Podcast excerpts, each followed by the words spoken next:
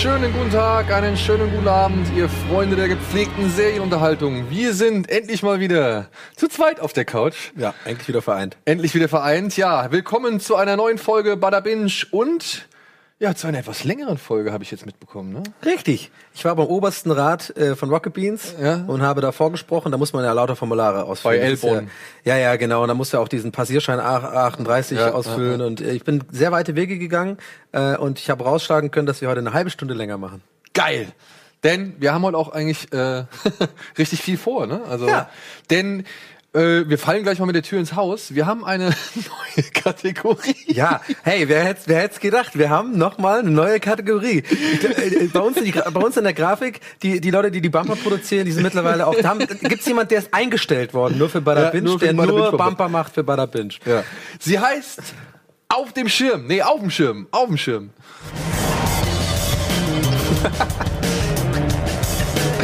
Ich muss es sagen, bevor es in den Kommentaren landet. Leute, wir gehen damit ehrlich um. Wir wissen nicht, ob wir jetzt einen Idioten-Apostroph benutzt haben oder nicht. Aufen mit Apostroph ohne, keine Ahnung. Ja. Einfach keine Ahnung. Wir fanden es sah schön aus und haben es dann gelassen. Genau, so sieht's aus. Ja, auf dem Schirm. Was heißt auf dem Schirm?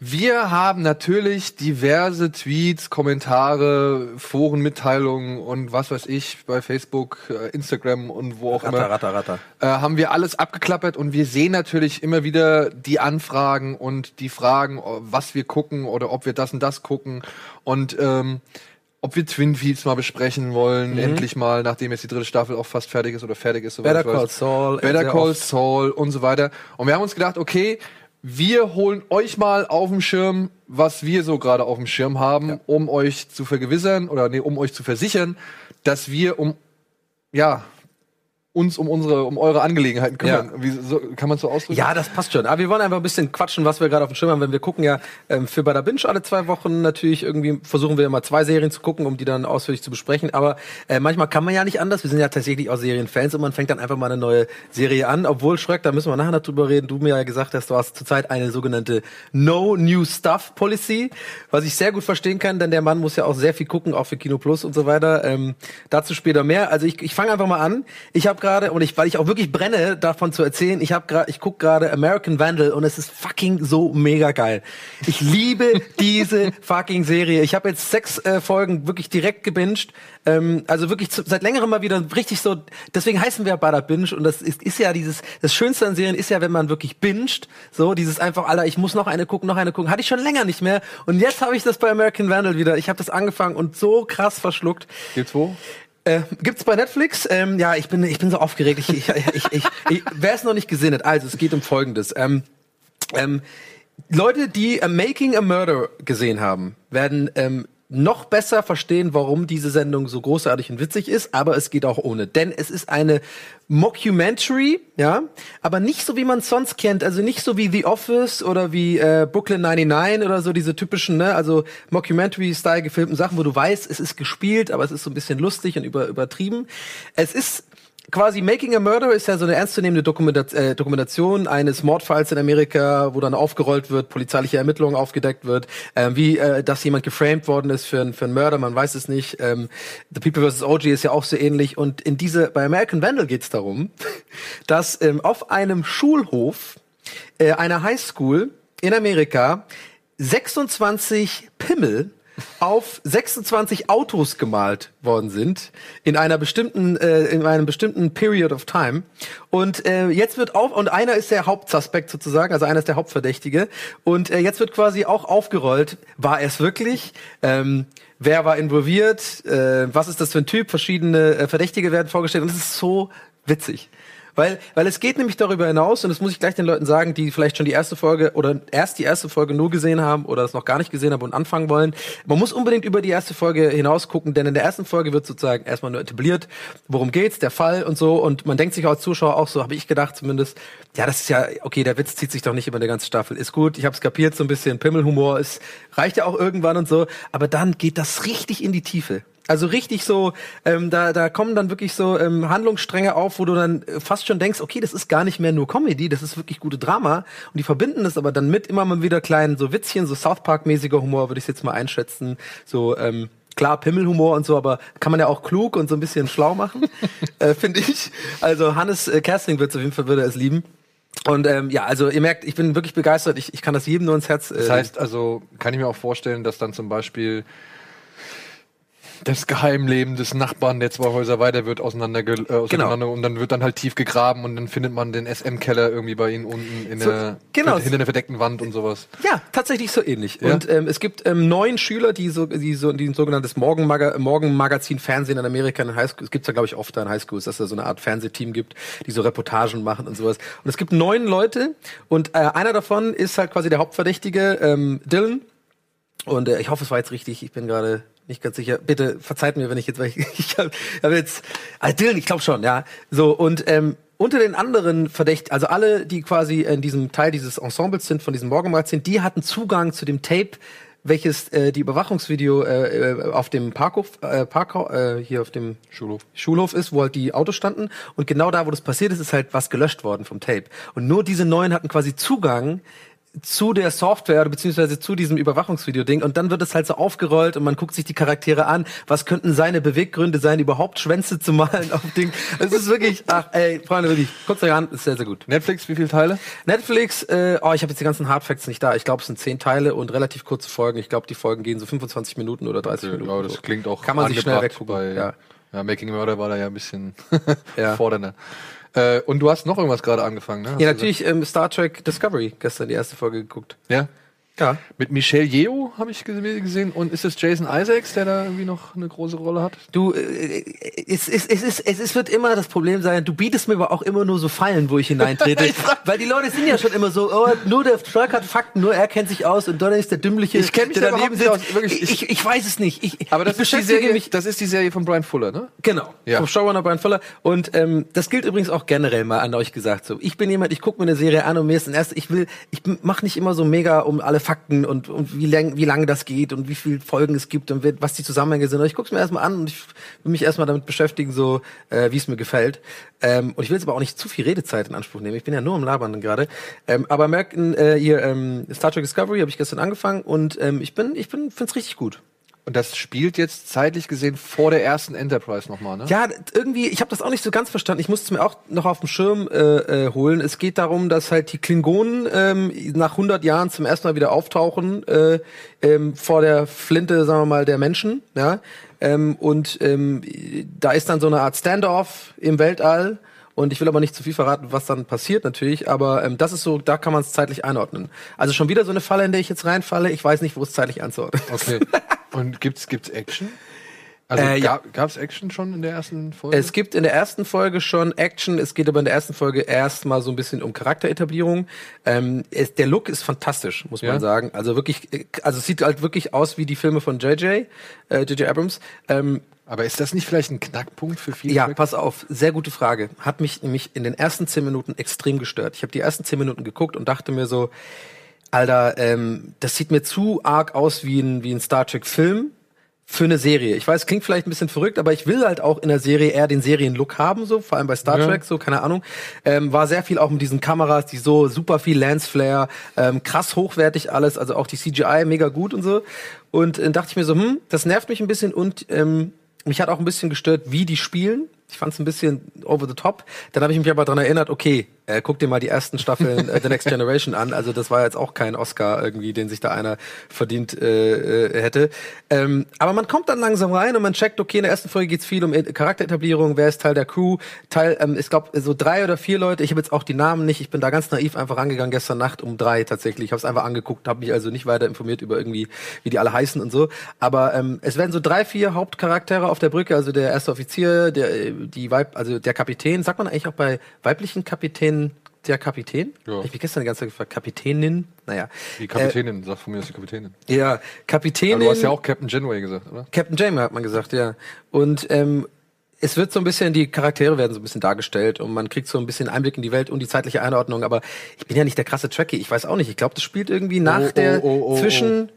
Es spielt zwischen, ich habe ja sogar ein Star Trek Special gemacht. Ich bin schon Fan, aber ich bin kein Trekkie. Nein, ich würde das jetzt nicht sofort Darf sagen. man, darf man Trekkie nicht mehr sagen? Also Darf man nicht mehr sagen? Ich weiß nicht, ich dachte, es gab immer so ein bisschen Reibungspunkte äh, oder beziehungsweise Ja? Reibungsfläche bei dem Wort Tracky. Ach, weiß ich gar nicht. Man sagt doch lieber Tracker. Da gab's doch bei, gibt's auch hier bei, was ist bei. Jane Silent Bob, gibt's doch so eine geile Nerd-Diskussion, meine ich. Ja. Ja, gut, ist egal. Ist Weiß ich gar nicht. Gut, also ich will jetzt auch wirklich, ich rede auch wirklich, ich muss jetzt mal, aber du hast mich ja direkt gefragt, deswegen habe ich es jetzt mal beantwortet. Also Star Trek Discovery kann ich, Star Trek Discovery kann ich auf jeden Fall empfehlen. Äh, sollte man sich auf jeden Fall reinfahren, auch als nicht Star Trek Fan, äh, weil es super super gemacht ist und so. Und ähm, meine meine Bitte wäre, die ähm, für Leute, die Fans sind von den alten Serien, also oder von den anderen Voyager, Next Generation, äh, Deep Space Nine und so weiter, ähm, sich die ersten 10, 15 Minuten so ein bisschen noch die Vorbehalte sozusagen nach hinten zu schieben, sondern erstmal zu warten, wie sich die Folge entwickelt, weil da tut sich einiges. Ein einziger Kritikpunkt äh, habe ich und damit äh, beende ich es jetzt auch mein meine mein Redeschwall. Ähm, die Klingonen ähm, reden ultra langsam. Das nervt. Nervt tierisch. Ich hoffe, das ändert sich, weil die Weil die Klingonen nicht diese Sprache drauf haben. Genau, die, ähm, die werden ja komplett mit Untertiteln sozusagen. Also das, äh, die haben sich da echt Mühe gemacht. Ich glaube, das ist auch das echte Klingonische, was sie sprechen. Ähm, es ist halt sehr langsam. Es ist halt wirklich immer so Goff, Glosch, Woff, Drusch, Loch, Dlech. Und das ewig geht das und du musst halt immer mitlesen und so. Das war irisch. Ja, das war ihr. genau. Und äh, ich habe ja, das war ja einer der Gründe, warum ich ja auch Narcos nie wirklich geschaut habe. Ich habe keinen Bock, ein Auf Buch zu lesen. Ja, ich will halt nicht die ganze Zeit alles lesen. Da bin ich ein bisschen faul. Ja, ich habe äh, Netflix hatte zum Start äh, eine Pressemitteilung rausgeschickt, die halt zum, am Anfang in Klingonisch war und dann halt erst unten drunter stand sie auf Deutsch. Ja, ja. war ganz lustig. Man kann auch, das auch, äh, fand ich auch witzig von Netflix, du kannst auch als Option bei den Untertiteln kannst du äh, Klingonisch Klingonisch, schon ah, machen. das ist natürlich schon, das ist schon smart. das ist schon ziemlich gut. witzig, ist ein guter, guter Marketing. Das ist echt gut. Ja, Was hast du denn auf dem Schirm? was ich auf dem Schirm habe, ich habe Better Call Saul jetzt endlich mal angefangen. Endlich. Nachdem ich die zwei ersten Staffeln ja schon gesehen hatte und der zweite, die zweite Staffel ja so einen schönen Cliffhanger hatte, Mhm. wo ich noch dachte, ach du Scheiße, Jimmy, jetzt bist du am Arsch. Ja. Ähm, jetzt bin ich gespannt, wie es weitergeht. Ich habe die erste Folge jetzt gesehen und es ist so schön, man fühlt sich direkt wieder da. Ja, man hat direkt wieder Mike, der so taktisch irgendwie vorgeht und Ja. man hat irgendwie Jimmy, der halt irgendwie, ja, der halt Jimmy ist, ne, der halt irgendwie immer versucht, dass das Herz am rechten Fleck zu tragen, aber halt auch nicht über seinen eigenen Schweinehund springen kann und immer wieder die krumme Nummer abzieht und dann doch eher den Weg des geringeren Widerstands geht. So, ja, also Wie viele äh, Folgen hast du gesehen? Entschuldigung. Michi? von der dritten Staffel? ja? Bisher nur die erste. Bis dann die erste, okay. Ja, aber ich gucke das mit meiner Frau zusammen. Dementsprechend, äh, wir haben das zusammen angefangen. Wir haben es zusammen. Ich habe sie da, sie, sie kennt Breaking Bad nicht. Ja. Also dementsprechend, sie guckt das vollkommen losgelöst von Breaking Bad. Fragt Ja. mich mal immer hin und wieder, ist das hier einer aus der Serie davor? Hat er irgendwas später mit zu tun? Ja. Und gerade die dritte Staffel beginnt ja mit so einem Flash Forward, denke ich jetzt mal, in Schwarz-Weiß. Ja. Und ähm, da sage ich zu ihr auch so, du, das kenne ich noch nicht. Ja, also das ist alles irgendwas, was wir Aber ich finde das auch so schön, wollte ich auch mal sagen. Auch nochmal Grüße an dieser Stelle an Silke. Ich finde das so schön, also wirklich, dass du, ähm, weil wir wollen wir mal alle ehrlich sein, äh, Breaking äh, äh, Better Call Saul ist so eine geile Serie und wir sind, du warst sehr heiß drauf, dass du Ja. immer und zwar keine Frage für dich. Du hast dir aufgehoben gesagt, nein, immer wenn ich ihn gesagt habe, guckst du dir an, hat er gesagt, nein, das gucke ich mit meiner Frau. Das ist bei uns Tradition und er hat sich's aufgehoben. Das finde ja. ich schön. Und jetzt haben wir angefangen. Dafür musste ich ihr Orange is the, is the New Black komplett neu äh, überlassen. Ah okay. Weil das haben wir auch zusammen geguckt und äh, ich finde das ja nicht so. Nee, ich auch nicht. Bin auch nicht so große Fan. äh, bin nicht so der große Fan davon, aber dann habe ich gesagt, okay, dann guck du das allein weiter und äh, wir gucken zusammen jetzt Ja. Better Call Saul. Ja, das habe ich jetzt angefangen und dann habe ich angefangen, nachdem wir jetzt nun wirklich über Wochen und Monate und Hunderttausende von Tweets und Mails und was weiß ich äh, gefragt wurden, habe ich jetzt The Leftovers begonnen. Ja. Ja. Ähm, es ist halt ein bisschen schwierig, das kann ich nur auf Sky gucken und Sky, ja, das kann ich dann halt nur auf dem kleinen Bildschirm gucken, Sky Go oder ich muss halt irgendwie den Laptop irgendwie komisch anfriemeln, was mir dann aber auch irgendwie ein bisschen die Chance nimmt, nebenbei vielleicht noch was zu erledigen, die eine oder andere Arbeit. Denn wir haben heute auch noch eine Serie im Programm, da muss ich einfach mal sagen, das ist eine perfekte Serie, um nebenbei noch was zu machen. Ja, die kann halt als Hintergrund lauschen. Und, und dann Leftovers, Gott sei Dank, war jetzt nicht die Serie, die mich irgendwie dazu gebracht hat, nebenbei noch irgendwas zu machen. Also das habe ich wirklich verfolgt. Ich saß einen Abend zu Hause, musste auf die Kinder aufpassen, hatte also quasi den Wohnzimmerfernseher oder die Wohnzimmerleinwand und den Sky Receiver zur Verfügung, habe gewusst, okay, da sind alle drei Staffeln vorhanden, habe die erste Staffel angemacht und ziemlich viele Leute haben gesagt, ja, Leute, ähm, die erste Staffel ist nicht so gut. Ja, da muss man sich schon so ein bisschen durchquälen. Und ich muss sagen, bisher finde ich das gar nicht. Also mich hat das wirklich, äh, mich hat das schon echt gut in Beschlag genommen. Ja. Ich weiß Ich nicht, habe es noch gar nicht gesehen. Ich habe es überhaupt nicht. aber du weißt ungefähr, worum es geht? Nee, auch es geht halt darum, dass Ist ein es auch zombie-mäßig? oder? Nee, nee, nee, Es geht halt darum, dass plötzlich ein Tag, ein ganz normaler Tag in Amerika, ähm, aus heiterem Himmel verschwindet irgendwie, weiß ich, zwei Prozent der Ach doch, ja. Menschheit ja, ja, ich irgendwie. Ja. Also es verschwinden einfach so irgendwie ein paar hundert Millionen Leute. Also eigentlich auch nicht bedeutend. Das ist, glaube ich, der jede 80. Das ist, glaube ich, der irgendwie Ja. äh, verschwindet aus heiterem Himmel. Und natürlich fragt man sich jetzt, hat das irgendwie einen großen Grund oder hat es einen Grund, warum ausgerechnet die verschwunden sind und so weiter und so fort. Und was ich halt leider, das finde ich ein bisschen schade, denn ich habe halt im Zuge der Leute, die halt uns die Serie ans Herz gelegt haben und die immer wieder gesagt haben, ey, guckt euch das mal an und die sich immer wieder darüber beschwert haben, warum diese Serie so auch bei den Preisverleihungen außen vor gelassen wird, da kommen wir ja gleich zu, ähm, die haben halt schon so ein bisschen auch anklingen lassen, dass es nicht darum geht, das große Mysterium an sich zu erklären, sondern eher darum, wie diese Menschen mit diesem Mysterium umgehen oder mit den Folgeschäden dieses Mysteriums umgehen. Und so geht's halt wirklich darum. Es geht um einen Sheriff, es geht um einen Pfarrer, also es, äh, es geht um eine Sekte, die schuldig Hinterbliebenen, glaube ich, heißen die, oder Verbliebenen, die rauchen die ganze Zeit Kette, reden kein Wort und ich glaube, ihre Aufgabe ist es, so eine Art Mahnmal zu sein. Ja, dafür, dass man das halt einfach nicht vergisst, was da passiert ist. Dann gibt's so einen Pfarrer, der halt versucht, den Leuten zu erklären, dass die Leute, die verschwunden sind, jetzt nicht die Heiligen waren. Also die sind jetzt nicht in den Himmel gefahren, sondern die hatten auch alle Dreck am Stecken. Oder da gab's halt auch Leute, die Dreck am Stecken hatten. So. Und dann gibt's eine Frau, die hat halt wirklich ein ganz krasses Schicksal, weil bei der sind halt wirklich drei Familienmitglieder äh, sind halt auf einmal verschwunden. Okay. Und das, wie das alles zusammenwirkt, ja, die haben alle irgendwo mal Berührungspunkte und dann gibt's wohl aber auch noch, da wird noch so eine Hintergrundgeschichte angefüttert, ja, da weiß man nicht, ist die Mystery, ist die einfach nur Charlatanerie, Hm. son, sondern, ja, oder wird da einfach nur mit dem Zuschauer gespielt?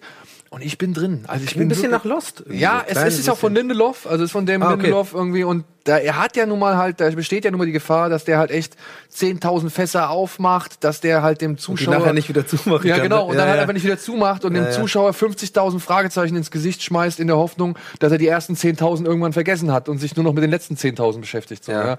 Und ich bin wirklich momentan noch wirklich positive Dinge, unter anderem, weil halt wirklich, ey, da ist eine Mordszene drin, das habe ich noch nicht gesehen.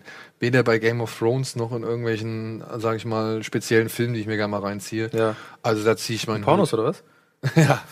ähm, da ziehe ich meinen Hut, ey. Das ist wirklich Gut gemacht, ja. ah, sehr hart und übel gemacht. Krass, also du bist gut drin. Ich bin- ich also bin es, gut es fühlt sich ja. jetzt nicht mehr an wie Arbeit, dann für Nee, nee, sondern du hast nee, nee, nee. Bock, Also und vor allem auch die Musik, ey. Da gibt's so einen geilen Score, der geht mir jetzt auch schon wieder seit Tagen in den Kopf rum, seit Mhm. ich jetzt wieder angefangen habe, irgendwie weiterzugucken nach dem Urlaub so. Also Leftovers, Freunde, ähm, wir haben, ich habe schon mehrere Anfragen gekriegt von Leuten, die auch dazu was machen wollen. Da, ich kann es dir nur ans, ans Herz legen. Ja. Mhm. Ja. Es hat ein langsames Pacing, ja, muss man sagen. Es ist auch nicht alles irgendwie, wird sofort erklärt, da muss man sich auch schon drauf einlassen. Aber ich finde die Aura, die Atmosphäre, dieses angedeutete, mysteriöse, das macht bisher schon richtig gut Laune. Cool. Dann halte ich mal fest, ähm, nach deiner No New Stuff Policy hast du auf jeden Fall American Vandal auf dem Schirm. ich hoffe, ich bin sehr gespannt, was du davon hältst. Ähm, und äh, Star Trek Discovery wirst du, glaube ich, auch so mal einfach mal reingucken. Ich werde oder? ich glaube, das, das, das, das juckt einen schon.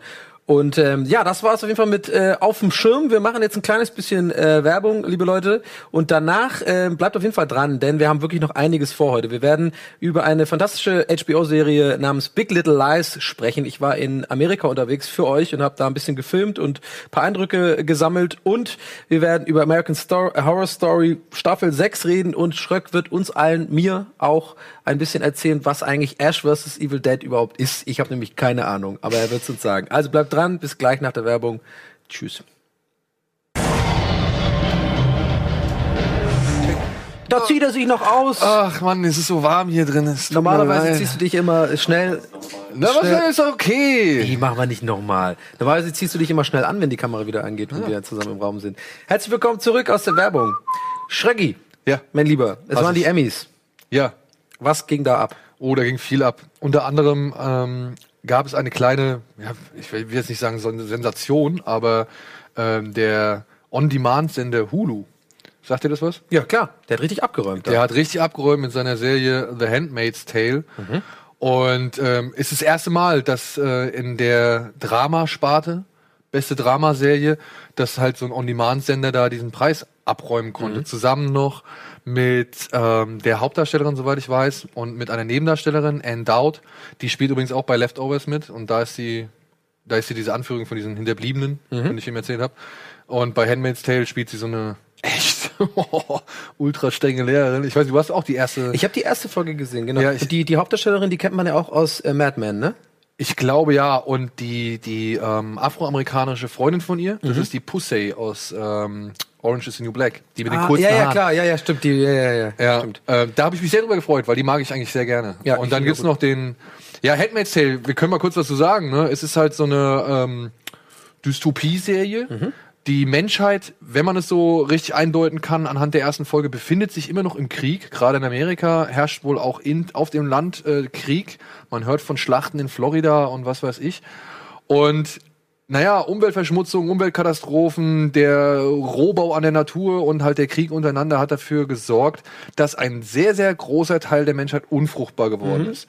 Und jetzt werden alle, sage ich mal, noch fruchtbaren Frauen, die darben so ein echt mieses Dasein als zum einen Haussklavin und zum anderen Zuchtvieh. Ja. Ne? Und das ist eigentlich so die Grundsituation, um der es um die es geht. Wir haben beide jetzt jeweils nur die erste Folge gesehen, aber ich war schon beeindruckt. Ja, Ja, Also also auch in so einem, muss man gleich auch noch dazu sagen, in so einem, in so einem ganz weirden Truman-Show-artigen äh, Setting, aber Genau. in der, in der, sagen wir mal, ich würde mal sagen, die 20er Jahre des, des äh, 20. Jahrhunderts so ein bisschen. ja, also es wirkt so ein bisschen wie Amish People. Ja, genau, so Ja. ein bisschen das, aber halt Truman Show mir. Also so ganz komisch, alles ist glatt, da gibt's so Herrenhäuser, es gibt irgendwie, und die haben halt diese Handmaidens und die sind wiederum halt quasi diese Brut, äh, Brut, äh, weiß ich nicht, wie, wie Ja, wie gesagt, ganz- das sind halt Zuchtstuten. ja, Zuchtstuten. also und gleichzeitig Hausmädchen. So, Hausmädchen, ja. genau. Und die leben da halt alle nach einem sehr altmodischen Lebensstil, möchte ich jetzt mal sagen, Mhm. und auch streng religiösen Kodex. Es gibt, also da hat sich eine neue Gesellschaftsform gegründet in einer Stadt namens Gilead. Glaube ich, so wird's ausgesprochen. ne? G-I-L-E-A-D. Ja, ja. Gilead. Ja. Keine äh. Für die zum Beispiel Stephen King-Fans äh, wird es bekannt äh, vorkommen. Das ist zum Beispiel die Ursprungs-, also das ist die Herkunftsstadt, der Geburtsort von Ronald, äh, Roland Deschain, der Ja. Hauptfigur aus Der dunkle Turm. Zum Beispiel. Habe ich immer auch- noch nicht gesehen. Heißt auch noch, heißt auch Gilead. Und es ist halt irgendwie eine Überlieferung aus der Bibel, ne? Also es gibt halt wohl in, in am Jordan, irgendwo bei Israel, gab's mal so, so, so eine Region, die wurde so genannt. Okay. Nach dem Ahnsherren, keine Ahnung. Also es hat irgendwie biblische Motive. Naja, und dementsprechend fundamentalistisch, christlich und sehr streng herrscht da Zucht und Ordnung. Ja.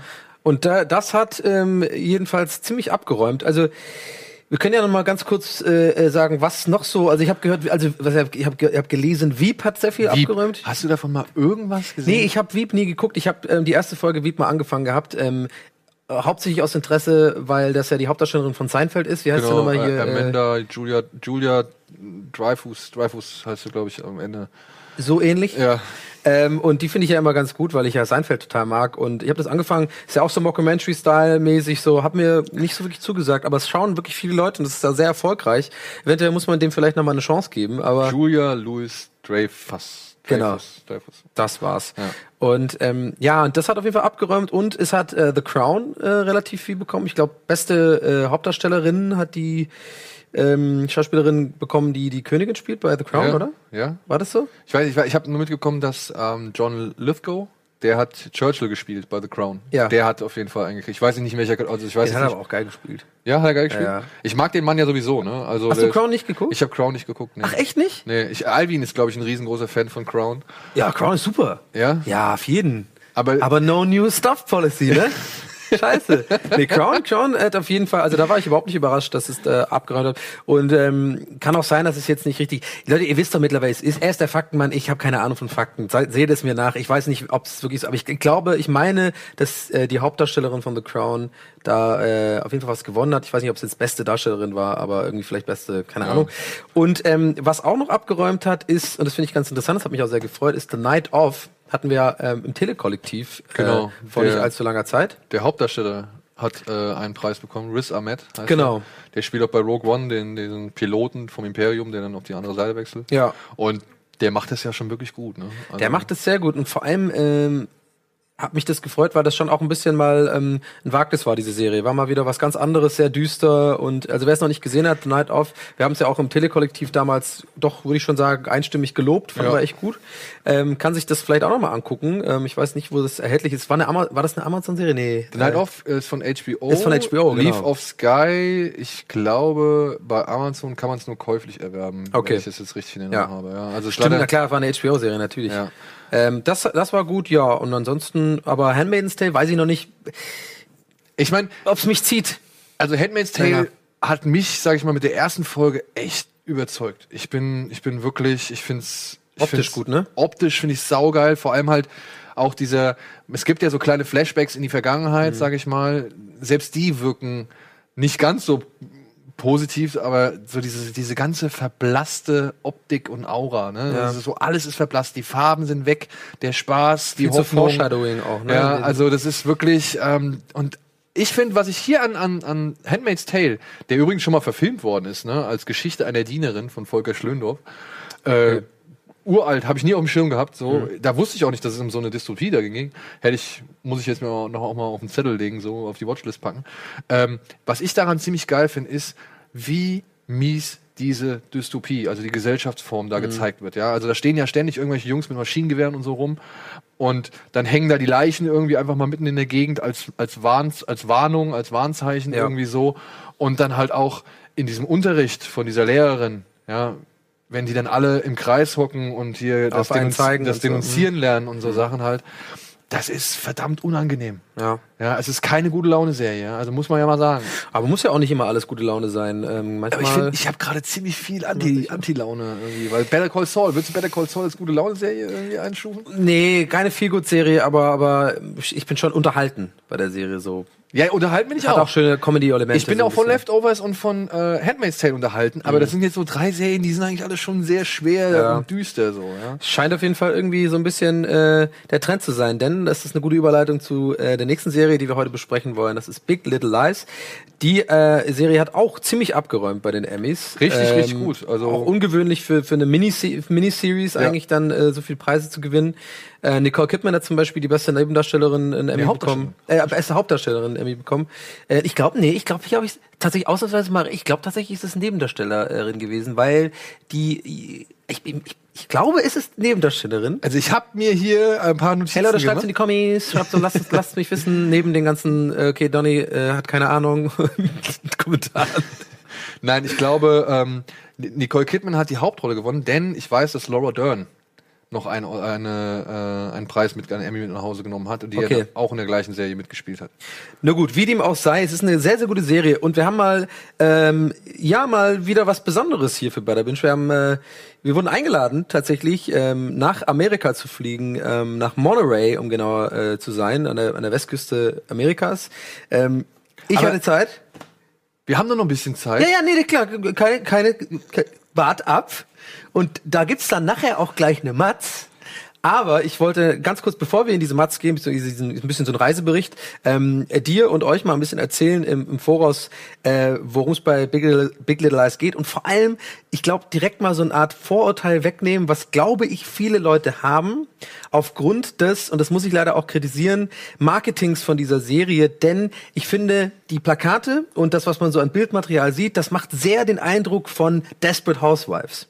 Und das habe ich jetzt mit ein paar Leuten schon besprochen gehabt, dass ähm, dass ganz oft das der so so ein bisschen die die Wahrnehmung ist. Ach so, nee, das habe ich nicht geguckt. Das ist doch hier so ein bisschen wie so Desperate Housewives, habe ich keinen Bock drauf so, ne? Oder eine düstere Version von Desperate Housewives sagen die Leute, weil äh, deswegen Kritik ans Marketing in Anführungszeichen, weil die Poste ja sehr so man sieht so ein bisschen sch- äh, äh, gehobenere Mittelklasse Mütter irgendwie und dann so dieses küstenmäßige und dann denkt man glaube ich oft so auch nee, das ist irgendwie dann so äh, reiche äh, kalifornische Frauen, äh, die irgendwie Probleme haben und lästern und sowas. Oder schlimmer noch, so ein, so ein Nicholas Sparks Ding.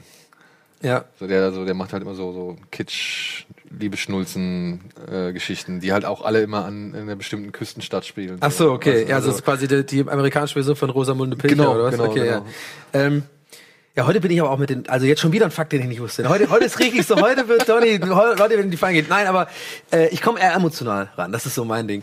Ähm, und Big Little Lies ist eben genau das nicht. So. Und deswegen wollte ich damit gleich mal aufräumen, denn ich, mir ist es wirklich wie, äh, tatsächlich echt liegt es mir im Herzen, dass die Leute sich das angucken, weil ich das so gut finde, die Serie. Es hat mich wirklich komplett umgehauen. Ähm, wir sind ja da ähm, eingeladen worden und so und ich war ganz, ähm, ich wusste überhaupt nichts von der Serie, ehrlich gesagt, vorher, hab's ähm, natürlich dann zur Ansicht bekommen und ähm, hab's mir angeguckt und ich war wirklich dann auch gehuckt so.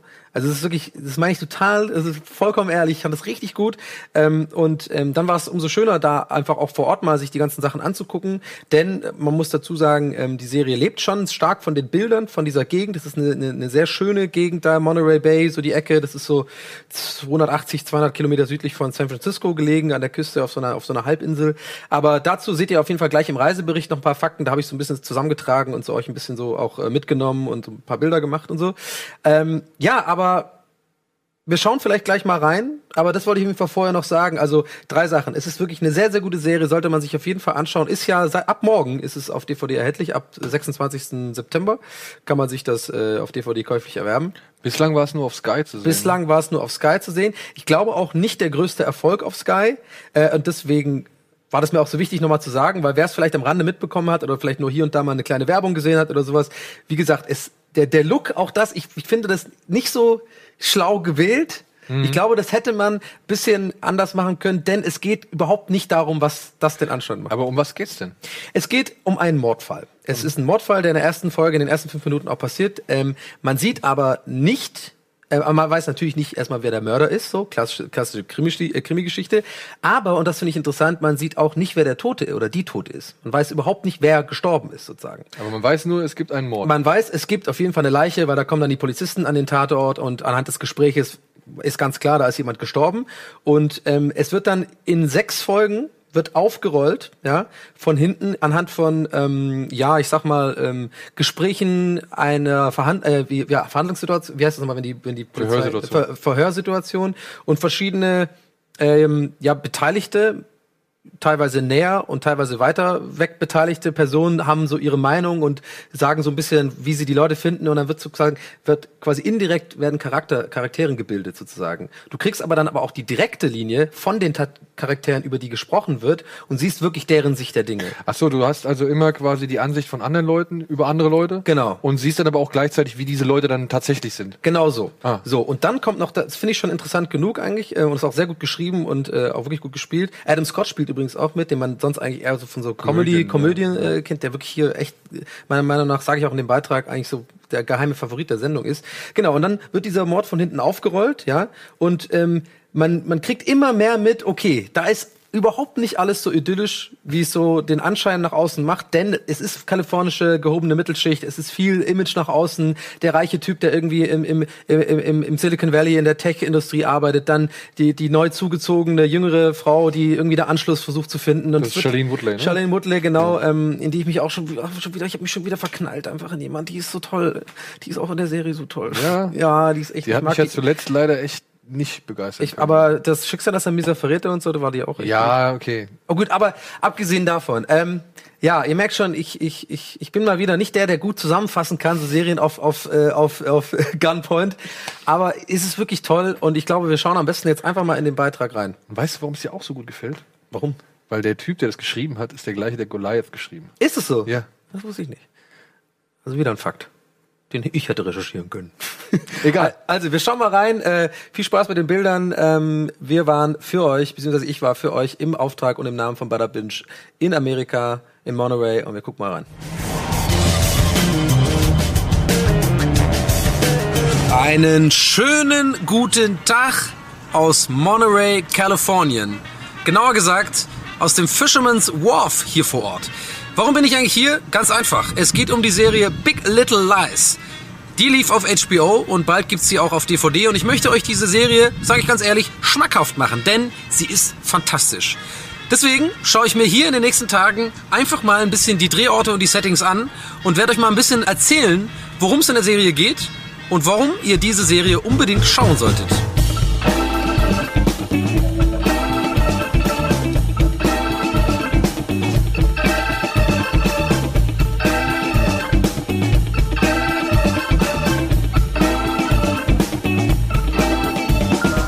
Gedreht wurde die HBO-Produktion Big Little Lies in Monterey, einem kleinen, idyllischen Städtchen an der Westküste der USA. Etwa 180 Kilometer südlich von San Francisco und direkt an der besonders bei Touristen beliebten Pacific Route One gelegen, bietet Monterey eigentlich alles, was das kalifornische Herz begehrt. Schroffe Klippen, weiße Sandstrände, unberührte Wälder und Sonnenschein fast das ganze Jahr über. Übrigens, wisst ihr, wobei man auf jeden Fall einen Sonnenbrand bekommt in Monterey? Richtig. Kajak fahren.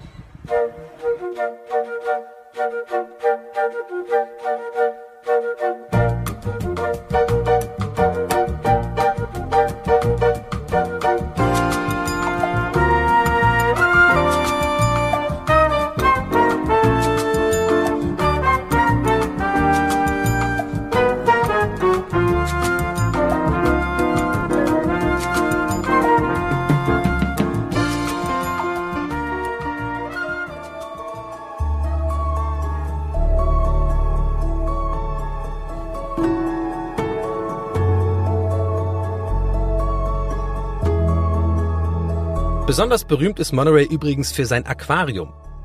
Mit über 550 Arten und mehr als 35.000 Tieren ist es eines der größten Schauaquarien der Welt. Lange hielt es sogar den Rekord für die größte Glasscheibe der Welt.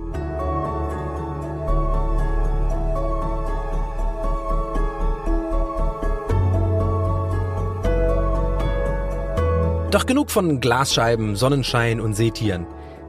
Worum geht es denn nun eigentlich bei Big Little Lies? This is Monterey. We pound people with knives. to death. None of us really see things as they are. We see things as we are.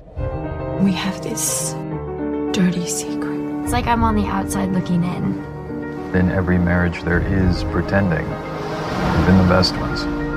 Nobody knows nothing about anybody. Auf den ersten Blick ist die Serie im Grunde genommen eigentlich ein typischer Krimi.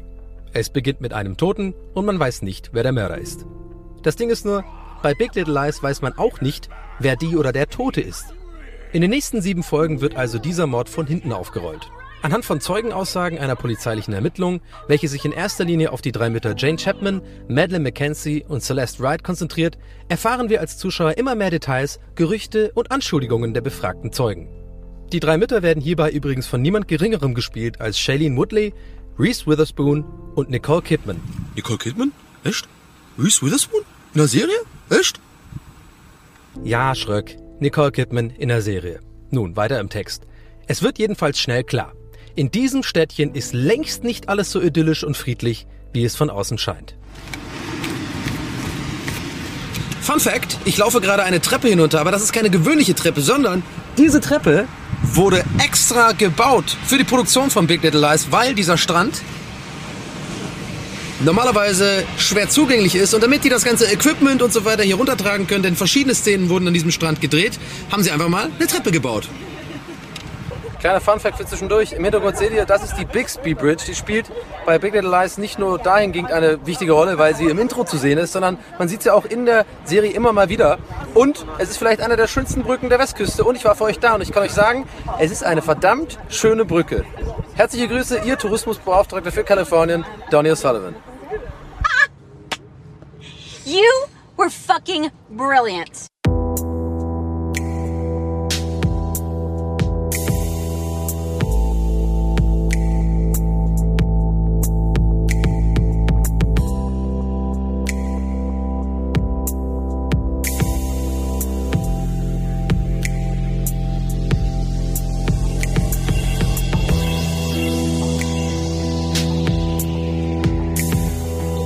Wenn man es poetisch ausdrücken wollen würde, würde man wahrscheinlich sagen, die wunderschöne Landschaft von Monterey Bay symbolisiert auf gewisse Art und Weise eine Fassade, welche wir Menschen gerne aufrechterhalten und unterdessen sich doch öfter, als wir es vielleicht zugeben wollen, dunkle Geheimnisse verbergen. Ja, Freunde, jetzt bleibt mir nur noch übrig, ein kleines Mini-Fazit zu ziehen. Ähm, ihr habt es wohl vielleicht gemerkt, ich kann die Serie wärmstens empfehlen. Holt sie euch, leiht sie euch aus auf DVD, was auch immer, schaut sie euch auf jeden Fall mal an, denn es ist wirklich ein, ein Meisterwerk der Serienkunst. Kriegt von mir eine glatte 10 von 10, ist wunderschön geschrieben, wunderschön gedreht, hat eine tolle Aussage, extrem gut gespielt an allen, wirklich an allen Fronten. Adam Scott, meiner Meinung nach, ähm, der geheime Star dieser Sendung und Nicole Kidman ist einfach grandios. Vor allem generell, aber auch in dieser, naja, ist sie generell grandios? Ist auch egal, auf jeden Fall ist sie in dieser Serie grandios. So, das war's von mir hier aus Kalifornien. Haut rein, ich wünsche euch alles Gute und jetzt geht's zurück ins Studio zu Bada Binge. Ciao.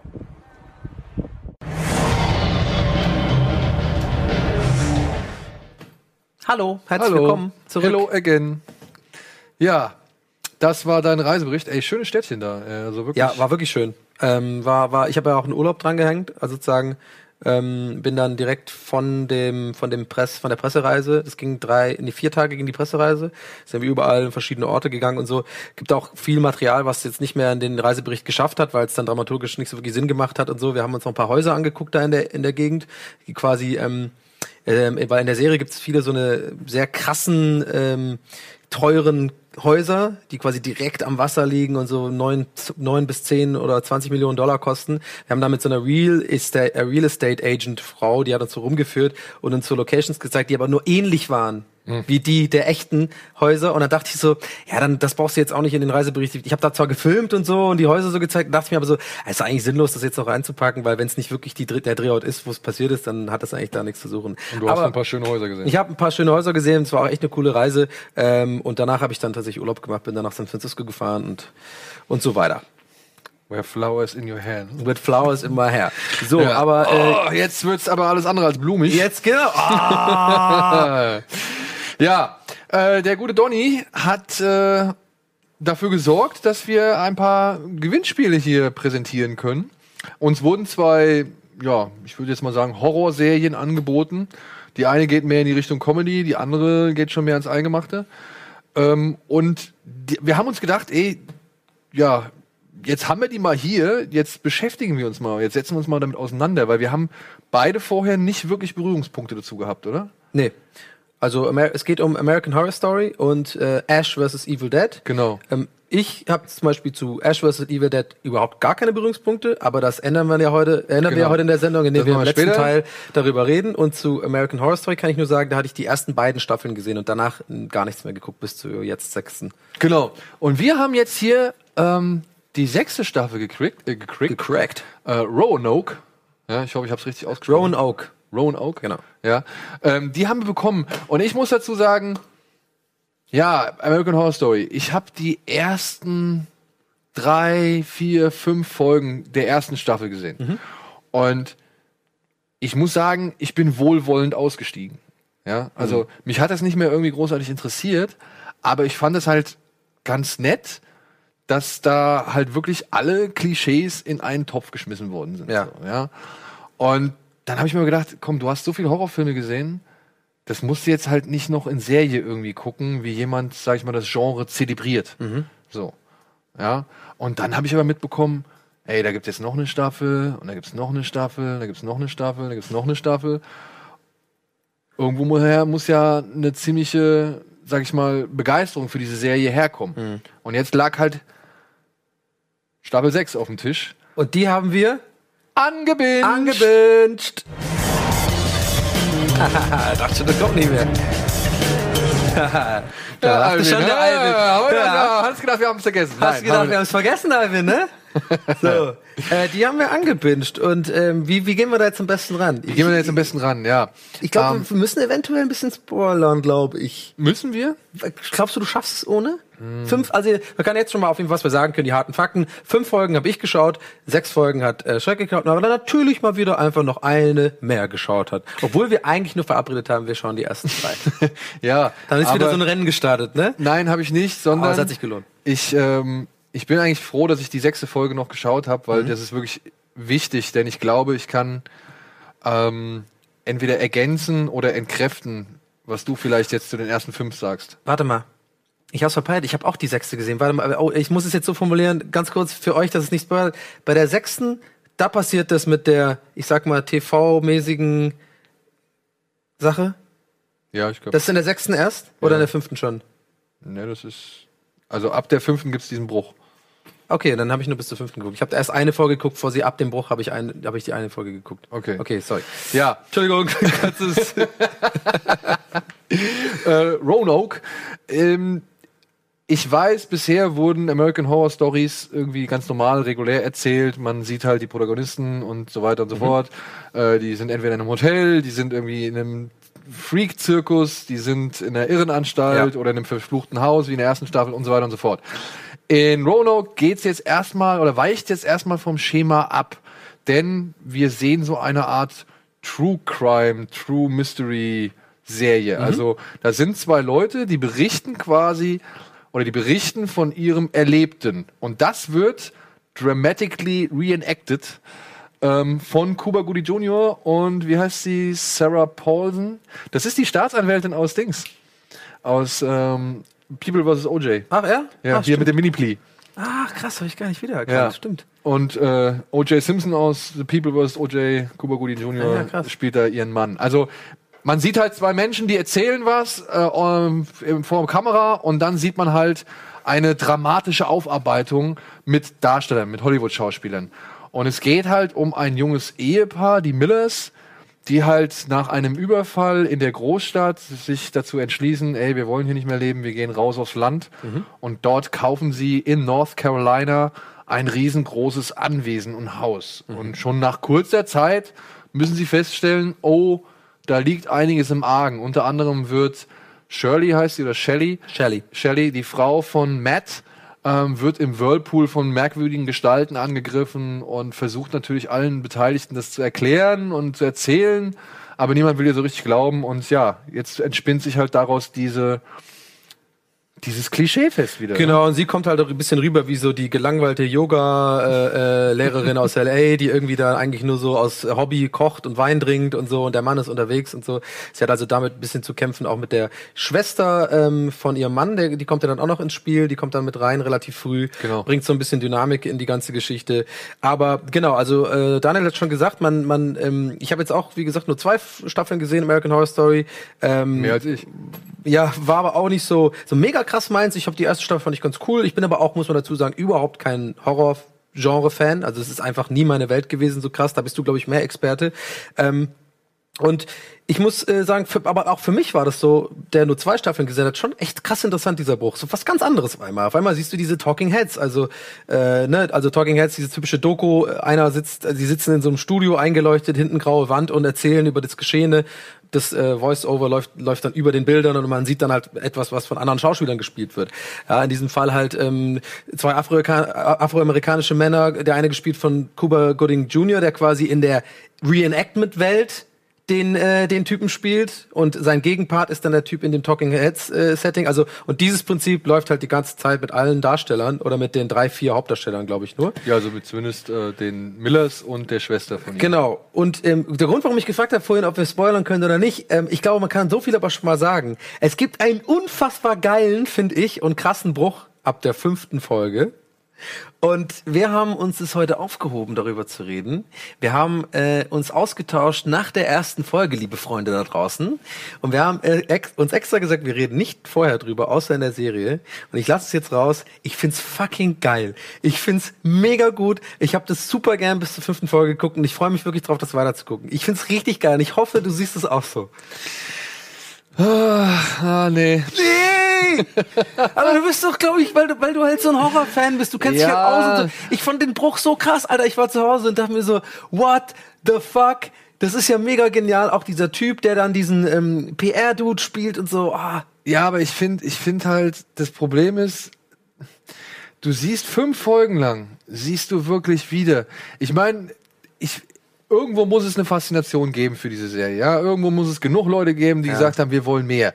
Und die beiden Showrunner, ja, die ja auch ähm, The People vs. O.J. Simpson gemacht haben, ja, die haben ja auch gesagt, es gibt einen großen Masterplan dahinter. Ja, also ich habe mir dann so ein bisschen Sachen angelesen. Zum Beispiel gibt es ja diesen diesen alten Adligen, diesen Edward Philip Mott, wie er heißt. Der taucht ja schon mal irgendwie in einer anderen Staffel auf. Ja, und dann gibt's auch ähm, eine berühmte Sängerin, die äh, deren Figur die taucht halt auch auf und deren Figur kam auch schon mal und wurde auch schon mal in einer der, in der früheren Staffel erwähnt. So, ja, also da gibt's wohl Überschneidung.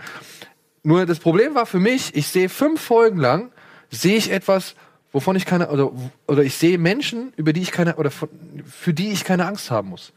Ja, ich habe das nicht verstanden. Mir ist schon klar, die erste Staffel, die hat so diese ganzen Haunted House Klischees irgendwie rausgeballert. Aber alle. Alle, die es da Ja. gibt. Und ich dachte mir so, meinen die das wirklich ernst? Oder haben die da noch einen Dreh, den sie dafür finden? Ja. So, ja, gibt's da, oder ist das einfach nur, okay, wir finden das alles geil und deswegen schmeißen wir auch alles rein, was bei drei nicht auf dem Baum ist. Ja. Ja? Und, und wirklich diese ganzen Tropes, ja, diese ganzen Merkmale, Treppe raufrennen, die, selbst die Kameraperspektiven. Ja, ja, alles. Es gibt, es gibt bei Roanoke gibt's so eine, eine Perspektive, da sieht man, wie die Tür so ins Bild quietscht und in der Tür hängt so ein Fleischerbeil. Ja. Und dann in der Flucht hinten, in der Perspektive hinten, siehst du halt Cuba Gooding Jr. und Sarah Paulson da stehen und so die Tür schiebt sich so ins Bild rein. Und ich denke mir so, ey, also wirklich, Freunde, ne?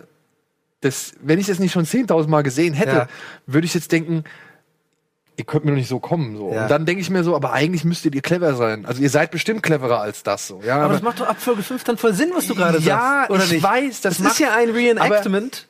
Und die über, übertreiben das halt, weil es ist ja ein Reenactment. Das heißt, sie müssen natürlich, und das ist, glaube ich, auch so eine Art Kritik vielleicht sogar dran. Also ich wirklich, ich finde es auf so vielen Ebenen genial, weil alles, was du gerade gesagt hast, kann ich vor, äh, unterschreibe ich hundertprozentig, ja, weil man ja bis zu einer gewissen Folge, wir wollen jetzt nicht spoilern, nicht äh, das nicht einordnen kann und dann denkt, okay, das ist jetzt also fucking die Serie. Ich habe auch wirklich super viele Notizen gemacht, die ich habe ich jetzt alle verworfen, weil ich die jetzt nicht mehr sagen will, weil die genauso wie du gerade gesagt hast, sich eher ähm, darum handeln, dass ich das viel zu übertrieben, die Klischees alle, überall ständig Nebel, immer Nebel, ähm, alle Klassiker, so die rennen in den Wald hinein, anstatt aus dem äh, Wald wieder raus. Also alle diese Sachen, die man eigentlich so vereinzelt liebt bei Horrorfilmen. ja, oder halt auch, Was war noch? komm, mach mal einen Spoiler. Bitte. Mach mal einen Spoiler.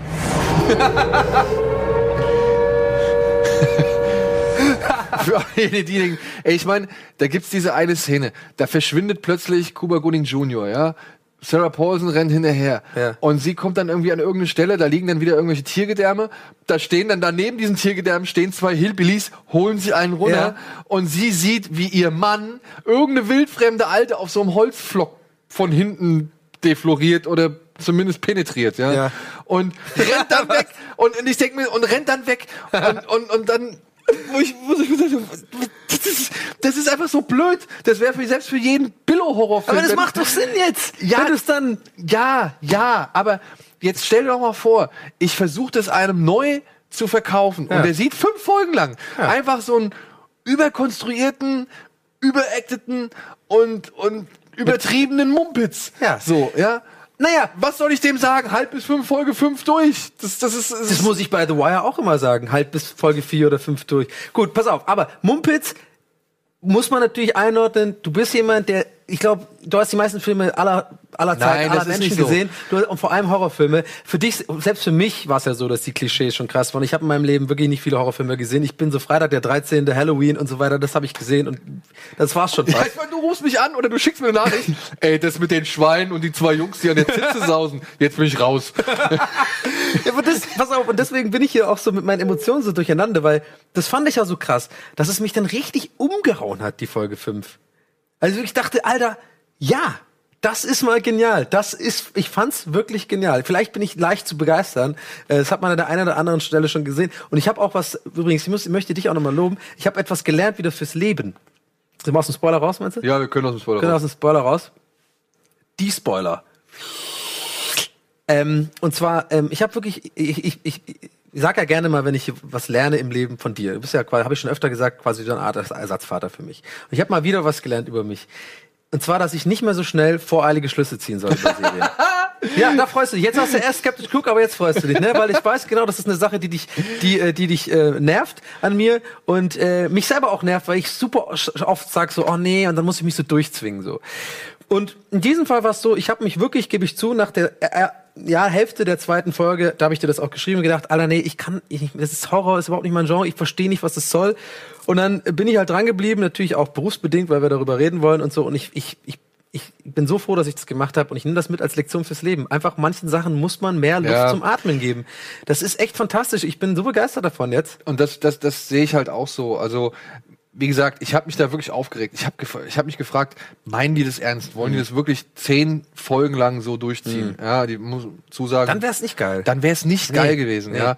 Und dieser Bruch wirklich auf Hälfte der Staffel, der kommt, da dachte ich auch so, alles klar, Mhm. okay, jetzt verstehe ich, wie, wie sich ein Teil der Begeisterung, warum diese Serie oder warum diese Anthologieserie schon sechs Staffeln oder sieben Staffeln gibt's ja jetzt gerade schon, warum die schon sieben Staffeln hervorgebracht hat. Also irgendwas müssen die ja immer machen, damit die Leute sagen, geil. Ja. Obwohl ich auch glaube, dass es eine Serie ist, wie ich bereits am Anfang mal angedeutet habe. Das ist auch eine Serie, die kannst du mal so ein bisschen nebenbei laufen lassen. Du musst nicht die allerhöchste Konzentration aufwenden.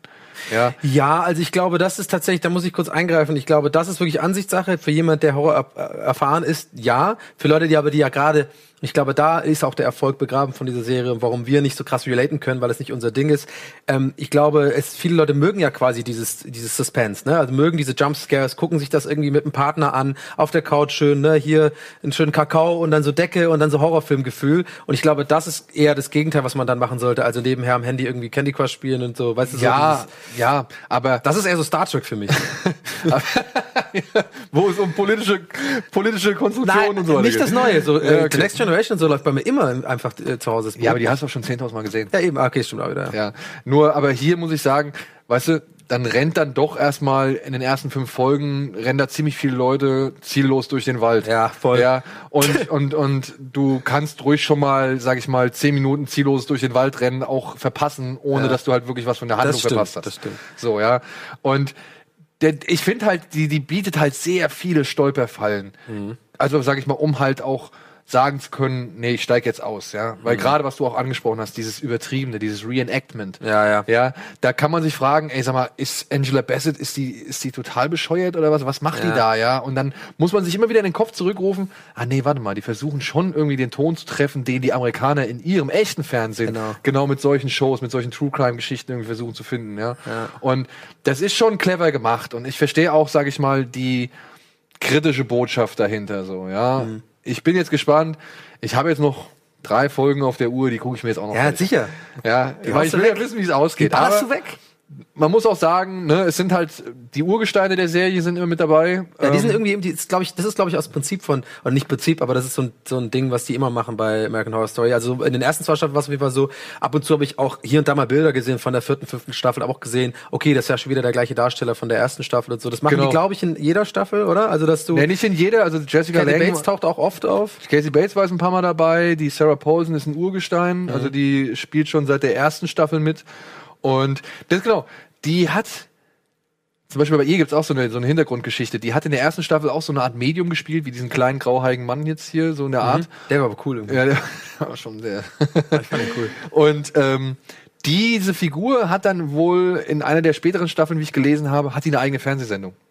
Da gucken die quasi dann Fernsehen und sehen halt diese Figur aus der ersten Ah, Staffel, ach, geil. wie sie eine eigene Show hat. So. Also Okay. ähm, da gibt's wohl schon, also es ist wohl auf angelegt auf neun Staffeln, habe ich jetzt gesehen. Mhm. Ja, wir sind jetzt bei der siebten und wie gesagt, da soll irgendwo ein Übergerüst oder ein Unterbau sein, der das alles zusammenhält und der halt auch wohl eine eigene Erklärung abliefert. Ich bin gespannt. Okay. Ähm, ich werde jetzt mal, glaube ich, je nach Themengebiet werde ich noch mal gucken, mir vielleicht so eine Serie mal reinzuziehen so Ja. und, und leicht, äh, sag ich mal, wenn sie irgendwo leicht verfügbar ist. Ich weiß, die sind auf Netflix unter anderem, glaube ich, auch die Staffeln, oder?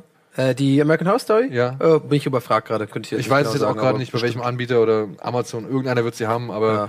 ich gucke mal nach das Themengebiet, dann gucke ich mir noch mal an, was Okay. es ist. Aber ihr könnt natürlich ähm, äh, euch da ganz unabhängig davon, auf welcher Plattform das zu streamen ist, ähm, auch einfach mal hier bei uns gewinnen. Ja. Wenn ihr Bock drauf habt. Und zwar haben wir, äh, Schreck hat's einfach eingangs schon gesagt, wir haben einmal zu verlosen, was haben wir gesagt? Wir haben einmal die komplette Staffel, ähm, äh, komplette Serie, also bis zur sechsten Staffel, haben wir als Blu-ray-DVD da. Also sechs schöne Blu-rays. Ich kann ja mal hier hochhalten. Sechs schöne Blu-rays hier mit allen, Sta also erste, zweite, dritte, vierte, fünfte, sechste Staffel. Das ist der Hauptgewinn, sag ich mal, oder der- einer der Gewinne. Und dann verlosen wir noch einmal, Na, das machen wir gleich. das machen wir gleich. Ja. So, und ansonsten äh, haben wir noch als Trostpreis eine Blu-ray und eine DVD-Staffel von American Horror Von der Story sechsten. Roanoke. Genau, Roanoke. Ja, genau. Die könnt ihr gewinnen, wenn ihr uns eine E-Mail schickt an äh, ballerbinch at rocketbeans.tv mit dem Betreff, nehmen wir einfach Roanoke. ne? Roanoke, genau. Ja. So, wir gehen jetzt mal kurz in die Werbung und melden uns gleich zurück, denn ich muss dir noch ein bisschen was anteasen und ich muss ja noch ein bisschen was an die Leute lugen. Tanz der Teufel, ihr hört der Trapsen. Ja, genau. Hallo und herzlich willkommen zurück Oh. zum äh, letzten, aber nicht minder spannenden Segment unserer heutigen Sendung. Ich würde ja sagen, nicht minder saftigen Ah, Segment unserer Sendung. Denn, ähm, ja, Donny hat noch, wir haben es ja schon gesagt, wir haben noch eine andere Serie zur Verlosung angeboten bekommen. Und da habe ich mir gedacht, komm, das mache ich doch jetzt direkt mal als Tease Me.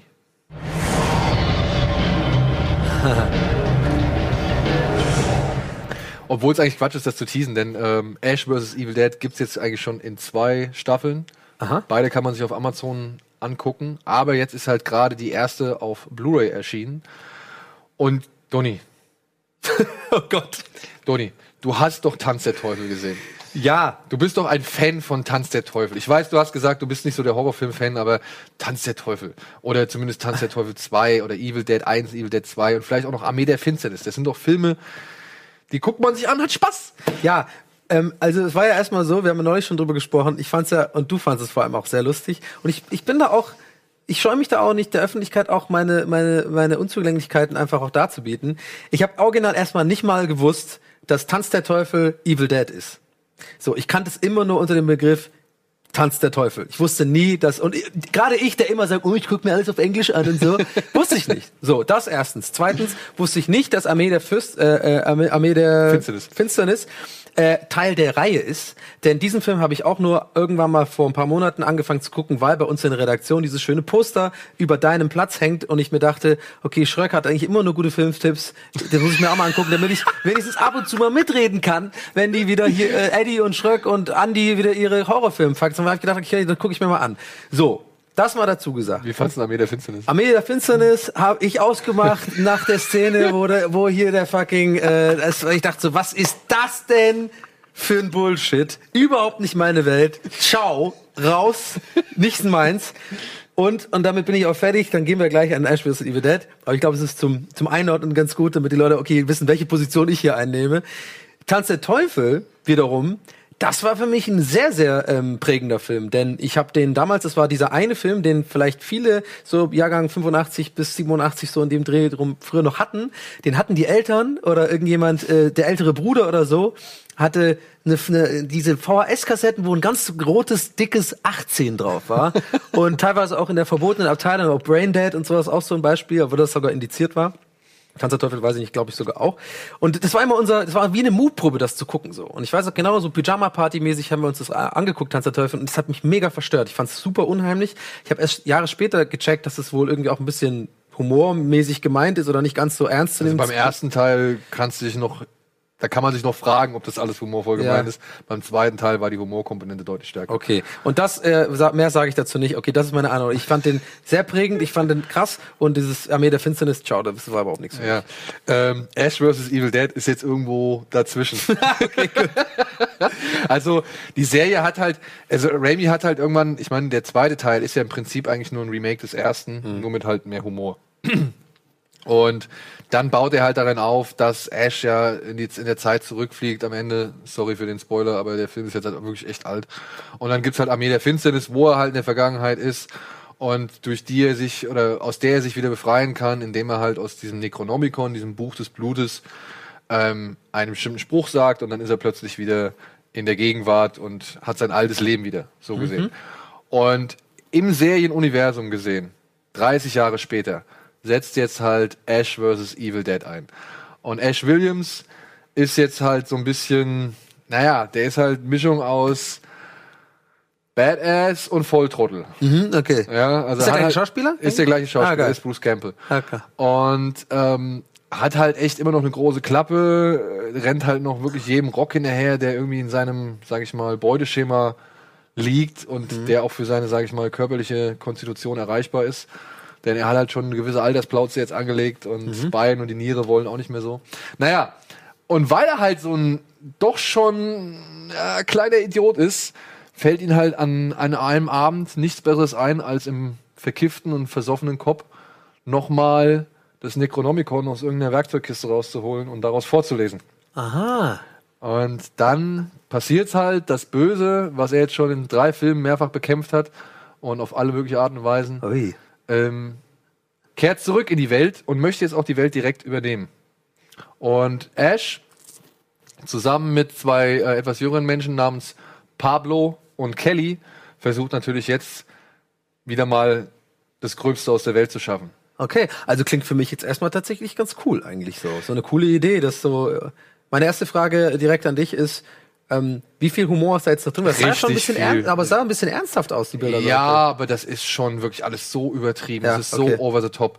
Und wirklich, es kommt halt immer ein One-Liner, ein rassistischer, ein, Mhm. weiß ich nicht, trockener, ein sexistischer Spruch von Ash dahinterher. Weil Ash ist halt wirklich, der Bruce Campbell hat halt wirklich diese Rolle so an sich genommen, der hat, der hat so Bock auf diese Rolle und hat die halt so ausgebaut. Mhm. Ich behaupte ja sogar, dass, äh, sag ich mal, er mittlerweile nicht mehr wirklich ganz trennen kann zwischen Ash Williams und Bruce Campbell. Also ich glaube, Oh, er hat schon gewisse Eigenheiten von ihm übernommen.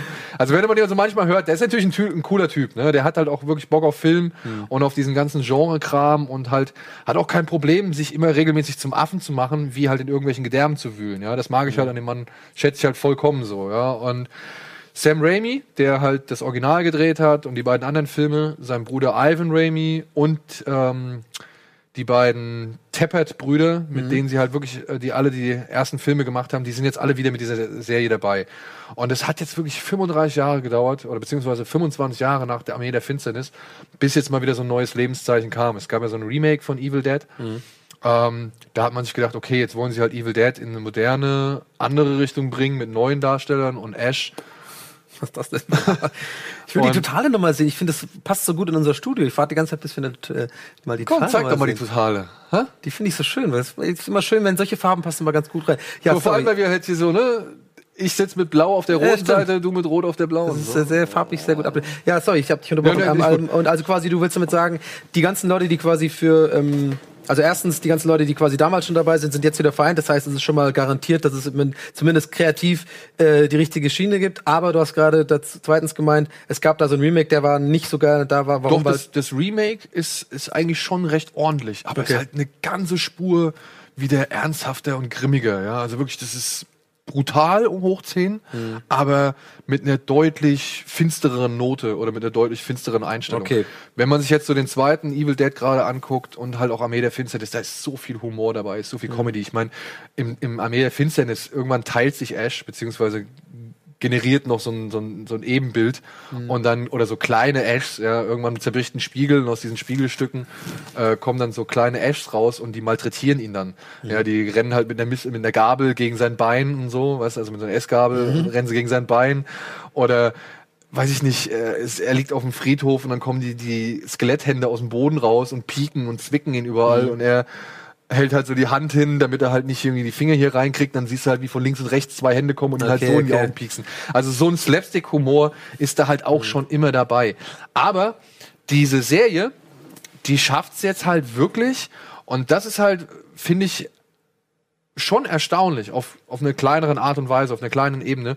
Die schafft's halt echt erstaunlich. Richtig viel Gefühl und auch Stilistik aus diesen Filmen auf dieses TV-Format zu übertragen. Also du weißt, das ist alles billiger. Du weißt, das ist alles ein Studio und wenn der in den Wohnwagen rein sieht, äh, reingeht, sieht er von außen halt wesentlich kleiner aus, als er von innen dann gezeigt wird, so, ja. Aber trotzdem dieser Irrwitz und halt auch diese exzessive Gewalt und dann aber auch wirklich diese, ja, dieser Volltrottel im Zentrum, der halt sich ein bisschen cooler hält oder für ein bisschen cooler nimmt, als er tatsächlich ist.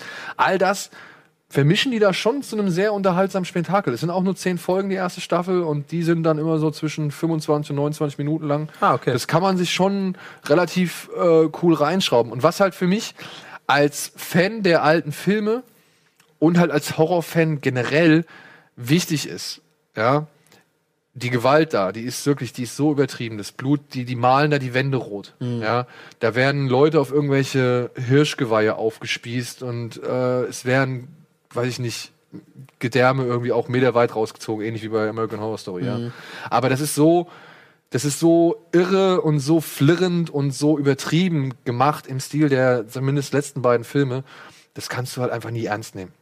Aber nichtsdestotrotz sind die sehr kreativ. Und das Schönste ist halt handgemacht. Ja, es ist jetzt, zwar kommen Also, digitale. Prote also hier ähm, echte. Genau, da werden Sachen echte und so. Arme abgerissen oder der, echte Arme abgerissen ist halt Quatsch, aber es werden halt Gummiarme abgerissen oder irgendwann siehst du mal, diese Untoten, diese Deadites und diese Dämonen oder dämonisch besessenen Viecher, die halt immer da ankommen, die durch das Buch quasi in, die, in, die, in unsere Welt treten, die müssen halt am, oder werden am besten damit bekämpft, indem sie halt wirklich zerlegt werden. Okay. Er, er hat hier seinen Boomstick, seine Schrotflinte, ja. und er hat halt seine Kettensägenhand und mit Hat der, er die immer noch? Die hat er immer noch, ja. Es gibt sogar wieder einen Das Sprung. ist doch so doof. Warum? Es gibt sogar sogar einen Sprung. In der ersten Folge gibt es einen Sprung, wie er halt direkt in diese Kettensäge reinspringt mit seinem Ja. Stumpf. Und dann macht er hier richtig schön und es gibt eine Enthauptung. Ja, Donny, es ist so. Aber das ist das Schöne, es ist handgemacht. Es ist wirklich zu, ich sag mal, 80% handgemacht. Das Blut spritzt echt, die Beine und die Gliedmaßen werden echt abgerissen, da wird ein schöner Gummidarm rausgeholt. Ja, aber wen interessiert? Also ich, das habe ich, ja, ich habe ich nie verstanden. Also Nein. äh, das ist für mich wie Verfolgungsjagden in Filmen und sowas. Ich denke immer, okay, da, spritzt jetzt viel Blut, aber wo ist die Handlung? Also ich bin, da, ich weiß nicht, ist überhaupt nicht Ja, die Genre. Handlung, da muss ich ja, muss ich ja halt leider ein bisschen unterstützend zureden. So, Mhm. also handlungstechnisch ist das alles jetzt nicht sehr, sehr. Also es, es klingt für mich, und das ist ja auch völlig okay, es klingt für mich halt so Fanservice. Also Leute, die die richtig Filme geil fanden, die damit aufgewachsen sind, die kriegen noch mal so ein geiles, komm mit einem Bierchen, das gucke ich mir an, da kann man noch ein bisschen lä lächeln über die über die kleinen äh, Zitate aus den Filmen und so. Und es hat dann mal eine neue Story, die es so aufmacht. So fühlt sich das für mich, was ja, gut ist. Aber das ist, das ist, da hast du auch vollkommen recht. Das ist ein richtig, richtig großer Fanservice. Mhm. Aber alle, die die Originalfilme nicht gesehen haben, werden trotzdem abgeholt, weil es halt immer geklärt oder Ah. gezeigt wird. Die schaffen es halt immer wieder, sag ich mal, auch Bilder und Szenen aus den Originalfilmen mit in diese Serie mit einzuweben. Mhm. Und du wirst eigentlich im Endeffekt nie völlig dumm da, also stehen gelassen. So, Mhm. ja. Natürlich gibt so, es gibt so das eine oder andere Easter Egg, zum Beispiel den hier dieses Oldsmobile Delta 88. Ja, das, Mhm. Auto. Auto, hier. Ja. Ja. Dieses Auto ist halt in allen drei Filmen mit dabei gewesen Mhm. Und ist eigentlich in jedem Film von Sam Raimi zu sehen. Okay. Ja, das ist so sein persönlicher Glücksbringer. Der baut es halt in jedem Mhm. Film ein. Und dann werden sich halt die Fans natürlich freuen, dass diese Karre halt auch wieder am Start Mhm. ist. Das musst du jetzt aber nicht wissen, um die, um die Geschichte zu verstehen oder die Handlung oder sonst irgendwas. Aber es ist halt ein netter, netter Nebeneffekt. Ja, ja, klar, aber es ist ja, das, das ist ja nichts Neues. Solche Art von Fanservice sieht man ja, Ja. in vielen Sachen. Aber äh, Lucy also- Lawless ist noch mit dabei. Es gibt ein paar schöne Gaststar-Auftritte. Mhm. Und wie gesagt, es wird gut gemetzelt. Und wenn man Fan der Filme ist, dann ist das auf jeden Fall ein sehr schöner Spaß. Wenn man Fan, also nicht Fan der Filme ist oder die Filme überhaupt nicht kennt bisher so wirklich, dann kann man damit auch Spaß haben. Das ist halt so Splatter-Comedy. Ja? Also das ist Ja. sehr übertrieben, sollte man nicht zu ernst nehmen, aber hat auch wirklich witzige Momente und ja. Okay, aber ob Fan oder nicht Fan ist eigentlich Wurst, denn alle dürfen am Gewinnspiel teilnehmen. Genau. Äh, welches wir jetzt äh, kurz erklären wollen würden. Ähm, es gibt einmal als in Anführungszeichen Hauptpreis Ash vs. Evil Dead Staffel Eins. 1 als Blu-ray zu gewinnen und als zweiten Preis als normale DVD. Und alles, was ihr tun müsst, ist eine E-Mail schreiben mit dem Betreff Ash vs. Evil Dead an butterbench at rocketbeans.de TV. und t.tv. Und äh, vielleicht könnt ihr ja noch ein Smiley oder so hinzufügen oder irgendeine irgendeine nette Botschaft. Einfach mal einfach so einen netten Satz, hey Schröck, ich mag dich oder sowas. da freuen wir uns auch. Oder Donny, wir mögen dich auch. Ja, auch wenn du nie Fakten weißt. ähm, ja, Freunde, das war's für heute mit Bada Binge. Äh, eine extra lange Ausgabe. Ich hoffe, ihr hattet Spaß. Ähm, ich hoffe, wir konnten euch die eine oder andere Serie schmackhaft machen. Vor allem schaut bitte Big Little Lies. Das würde mich sehr freuen, wenn ihr da auch mal ein bisschen Feedback äh, da lasst. Und natürlich auch ähm, in den Kommentaren gerne mal sagen, was haltet ihr von Star Trek Discovery? Was haltet ihr von American Horror Story im Generellen? Beziehungsweise haben, habt ihr schon die Folge 6 äh, geschaut? Einfach drunter kommentieren, Daumen hoch lassen. Wir freuen uns darüber, über diese Interaktion, denn wir lesen das und ähm, ja, wenn ihr seid, wenn ihr involviert seid, dann freuen wir uns. Ähm, und jetzt geht's weiter mit der neuen deutschen Abendunterhaltung. Heute auf jeden Fall dranbleiben, denn heute ist Christian Rach da. Oh. Ja, das ist Oh. schon richtig geil. Äh, da haben wir in der Redaktion auch gut was vorbereitet. Es wird gekocht, es wird eine fantastische Sendung werden. Also dranbleiben, NDA jetzt gleich. Und äh, ansonsten sehen wir uns in zwei Wochen wieder. Und dann gibt es wieder Bada Binge und oh, Game of Thrones. Können wir anteasern? Äh, teaser mal lieber nicht. Teasern wir lieber nicht an, denn wir wissen selber noch nicht wann und wie, wann, wo genau. Okay, also, schönen Abend noch. Tschüss. Tschüss.